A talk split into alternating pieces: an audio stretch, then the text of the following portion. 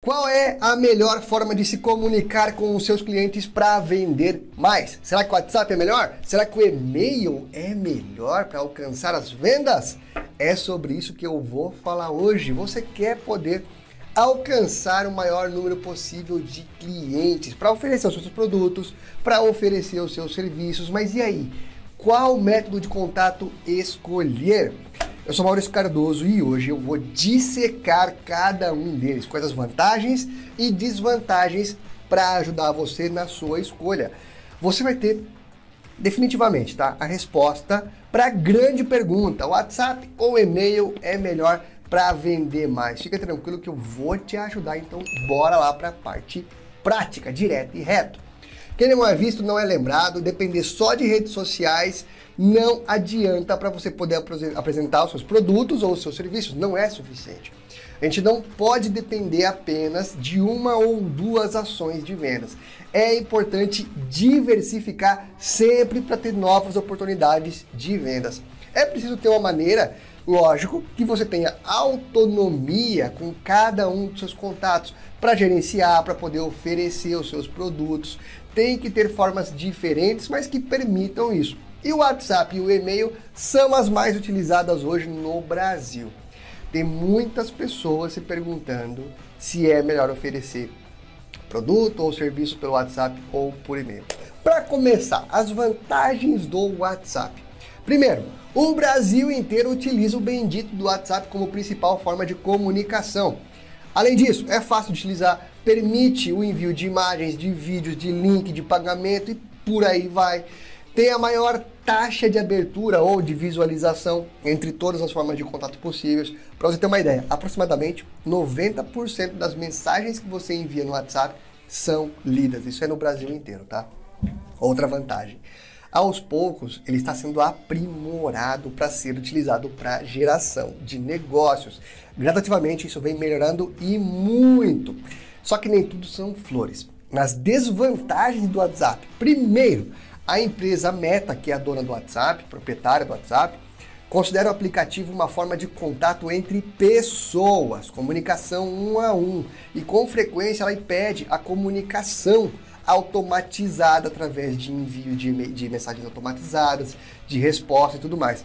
Sim, são permitidas respostas, mas quando você escala essa automação, ele começa a te bloquear. Né? É, Para muitos usuários, Outra desvantagem para muitos usuários: o contato através do WhatsApp, principalmente no início, pode ser extremamente invasivo. Você começar um contato com alguém que não te conhece, que não espera essa, essa mensagem pelo WhatsApp, pode ser invasivo. E você pode também perder o seu número dependendo da quantidade de mensagens, da frequência que você envia e também de outros fatores. O seu número pode ser blo bloqueado e você nunca mais vai conseguir utilizar ele no WhatsApp. Isso é um outro fator que é delicado, ok? Seguindo na linha de desvantagens.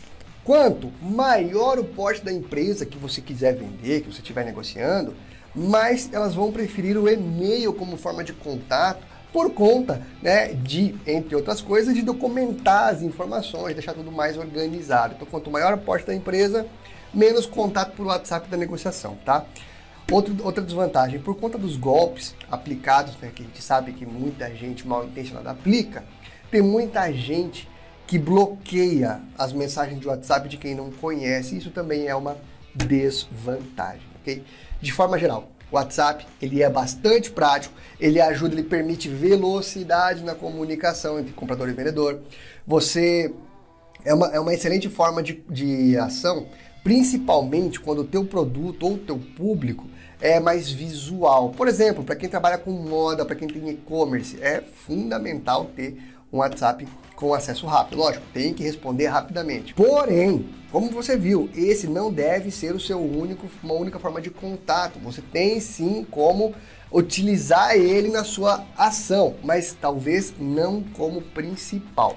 Se você vende para grandes e médias empresas, vai precisar de organização, tem que ter um e-mail ou alguma outra forma sobressalente na manga para que você não se perca e para que você não prejudique o seu cliente.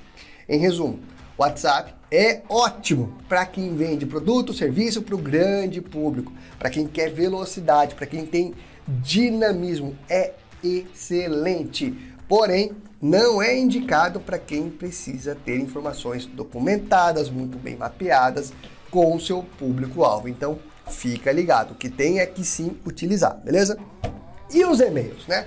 Quais as vantagens que os e-mails trazem nas vendas? Primeiro, um e-mail bem redigido gera uma baita de uma credibilidade e é fundamental para empresas de todos os tamanhos. Além disso, praticamente todo mundo usa e tem e-mails dentro das empresas, então isso é importante você se comunicar ali com eles porque passa uma maior, uh, um melhor posicionamento sobre o que você faz. É fácil de usar, é fácil de ser enviado, permite o rastreio, você consegue saber quem abriu, quem clicou, que hora abriu. Isso também gera para você uma previsibilidade. Pode ser automatizado para poupar tempo de qualquer pessoa. Não precisa enviar um a um. Dá para automatizar o envio de e-mails, é uma baita de uma vantagem. Mas nem tudo são flores e as desvantagens começam que, primeiro, pode demorar alguns dias para o seu cliente ler o seu e-mail e te responder. Além disso, dependendo do conteúdo, pode parar no spam, por isso tem que ser muito bem redigido. Tem muita gente também que utiliza os e-mails, né? Ah, por exemplo, de forma incorreta, de forma ilícita. E também uma desvantagem é que os seus concorrentes com certeza utilizam e-mails para vender mais. Então, se você não utiliza, você está para trás. Só que saiba que você não é o único, tem muita gente que usa. Outra desvantagem, a taxa média de abertura dos e-mails é de 5 a 45%, diferente do WhatsApp, que está na base dos 90%, né? por conta do histórico dos golpes que são aplicados ao longo de tantos e tantos anos aí de e-mail, tem muita gente que evita também abrir e-mails desconhecidos. O e-mail ainda hoje é a principal forma de contato quando o assunto é vendas. As pessoas preferem. Quando você liga para uma empresa, o que, que elas dizem para você? Você vai ligar lá, vai oferecer o seu serviço, oferecer o seu produto. O que, que você mais ouve? Pô, me manda um e-mail para eu analisar primeiro. Por quê? fica documentado. Não se trata de uma desculpa, é uma maneira da empresa organizar todo o processo de cotação e compra de algum produto, de, de análise. Então, as maiores empresas preferem ainda e-mail. E aí, qual usar para vender mais? Se os dois têm vantagens, têm desvantagens, será que é um ou outro é melhor? Bom, seguinte, o ideal é sempre ter a maior quantidade de opções possíveis.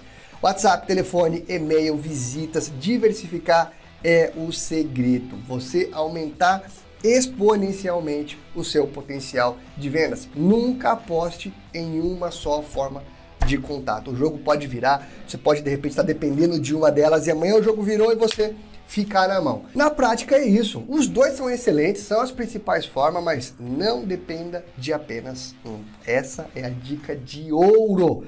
Beleza? E aí, eu respondi a sua pergunta? Fez sentido para você? Já te falo.